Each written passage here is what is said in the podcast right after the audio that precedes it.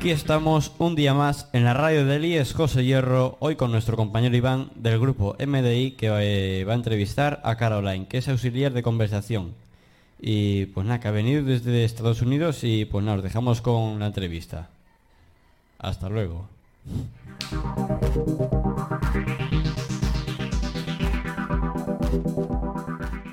Uh, what music did you like to listen uh, to when you were my age? age? Mm. How old are you? Uh, 14. Okay. Mm, I think I liked rock back then, like I still do now. And I don't know. At that age, I don't think I really discovered a lot of music yet. Uh, another question. What was your favorite movie? My favorite movie is called Inglourious Basterds, and it's by Quentin Tarantino. Oh. Yeah. How about yours? What's yours? Mm, my favorite movie is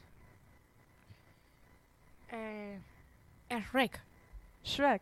Oh Yes. wow. Okay. Which which character in Shrek do you identify with most? Asno. What's it? Which one? Uh, The don- donkey. The donkey. Oh oh oh. Uh, what were your hobbies uh, when you were younger or in the actually? Um, my hobbies. I played volleyball often. Um, I listened to music always, and I think I mostly spent time with friends as a hobby. Uh-huh. Yeah.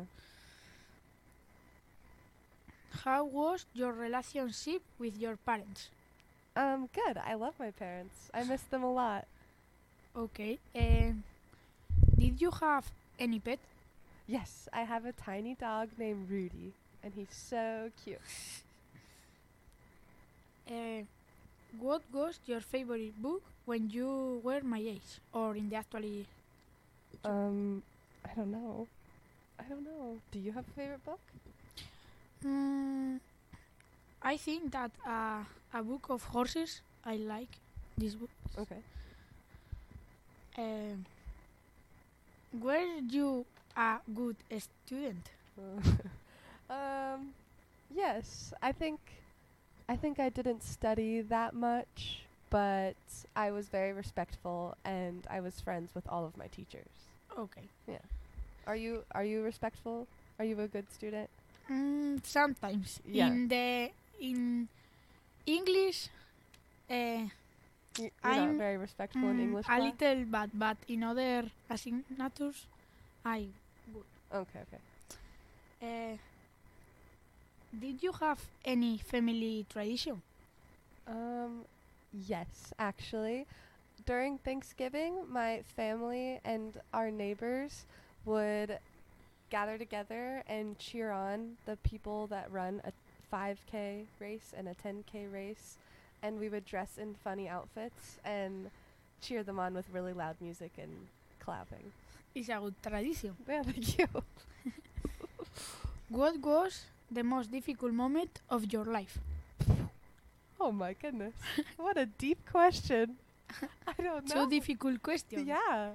I don't know. I think, honestly, I'll be honest with you. I think living far away from my parents right now is a difficult transition.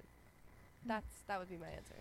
Yes, it's a, a bad moment. Yeah. But the. Mm, mm, es que, En español, ¿tú puedes? eh, conocer nuevos sitios también está bien. Yeah, to know uh, places. more. Places. Yeah. Eh, what was your best trip? Best trip? Mm, probably. Probably also moving to Spain. This trip. This trip. I'm I'm moved here. Yes, But it feels a, like a trip. long trip. A long trip. yeah. Eh, and the last question: What is one of the best memories you have? You have. Okay. Um. Um. I don't know. with friends or family, Yeah, a good moment. I think my brother and I, during quarantine, during the pandemic, we were so bored and had nothing to do. So he and I would just walk around the neighborhood for like hours. that was a good memory. Yes, the the pandemia That was a bad very memory. bad. But, But the time with family, good yes, memory. it's a good. Yeah. Pues nada. Hasta la próxima entrevista. Bye bye, Caroline. Bye.